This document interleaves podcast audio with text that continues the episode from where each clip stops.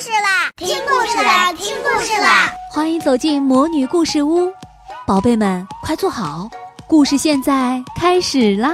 魔女故事屋，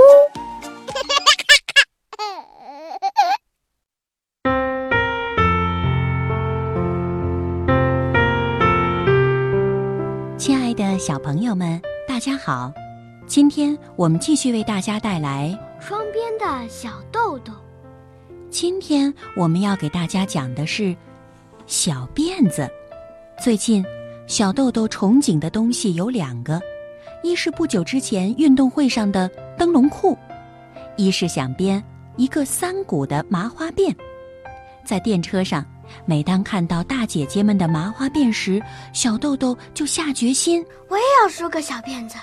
那时候，大家都留着短短的同花头，但小豆豆的发饰是把一缕头发隆起横在旁边，用蝴蝶结系住，头发就长长的垂下来。妈妈喜欢这么打扮小豆豆，也因为小豆豆很想什么时候编成小辫子，所以头发留得比较长。今天，妈妈终于给小豆豆编了一个麻花辫。用橡皮筋把辫梢系住，再系上一个细细的蝴蝶结，看上去像是一个高年级大姐姐的模样，可把小豆豆高兴坏了。她在镜子前面瞅来看去，直到确定好看的不得了了，然后赶紧跑到牧羊犬洛基那里去，很珍重地握住自己的小辫子给洛基看。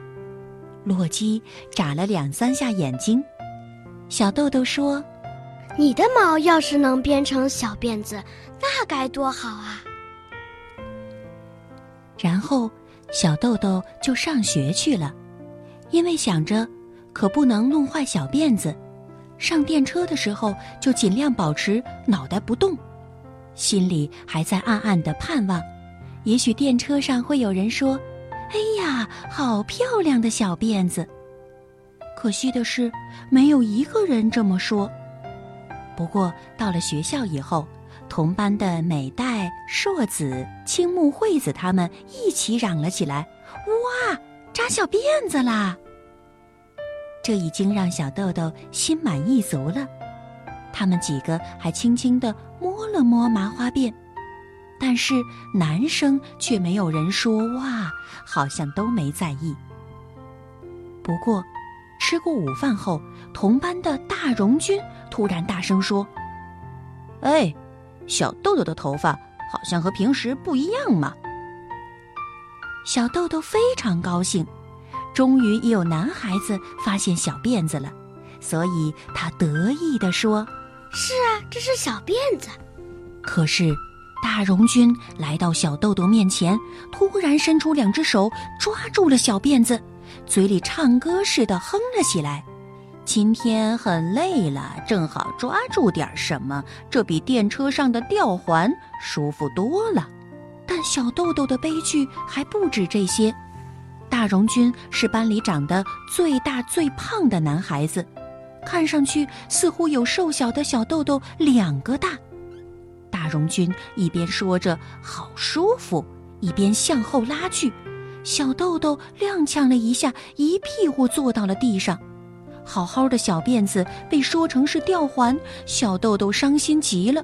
再加上摔了一跤，他不由得大哭起来。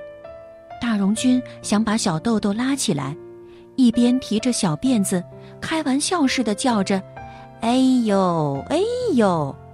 简直像运动会上拔河那样，大荣军喊着号子，把小豆豆往上提。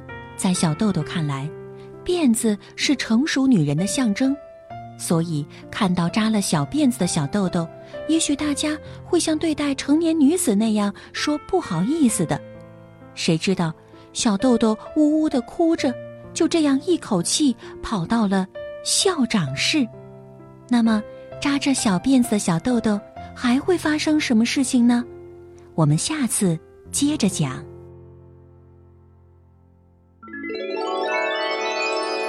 亲爱的小宝贝们，今天的故事就讲到这儿了。